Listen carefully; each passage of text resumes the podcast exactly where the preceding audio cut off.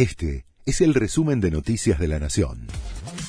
La Nación presenta los títulos de la tarde del lunes 19 de diciembre de 2022. La selección celebra mañana en Buenos Aires. Según informó la AFA, el plantel campeón del mundo va a salir desde el predio de Ezeiza al mediodía hacia el obelisco para festejar el título mundial con los hinchas. Todavía no se sabe de manera precisa cómo será el festejo. Preparan el operativo de seguridad y se espera el ok de los jugadores para conocer la agenda completa. Evalúan un asueto para mañana. Entre las 2 y las 3 de la madrugada aterrizará en Ezeiza el avión de la selección con la Copa del Mundo. El presidente invitó a los jugadores a celebrar en la Casa Rosada. Desde el gobierno esperan saber la respuesta. No estoy muy segura que se disponga un asueto, pero está en análisis, dijo el ministro de Seguridad, Aníbal Fernández. Messi consiguió otro récord mundial.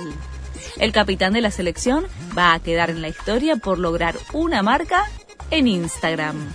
Su posteo con la Copa del Mundo en sus manos ya tiene casi 49 millones de me gusta y se convirtió en la publicación de un deportista en esta red con más likes en la historia. La selección le cambió la letra a la canción Furor del Mundial.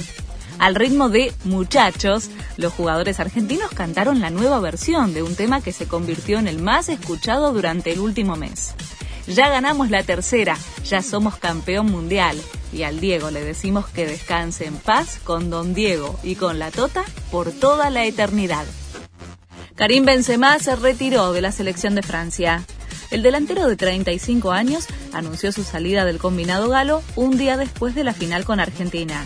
Escribí mi historia y la nuestra se acaba, posteó en las redes el jugador que no pudo participar del Mundial a causa de una lesión que lo marginó cuando ya estaba convocado. Este fue el resumen de Noticias de la Nación.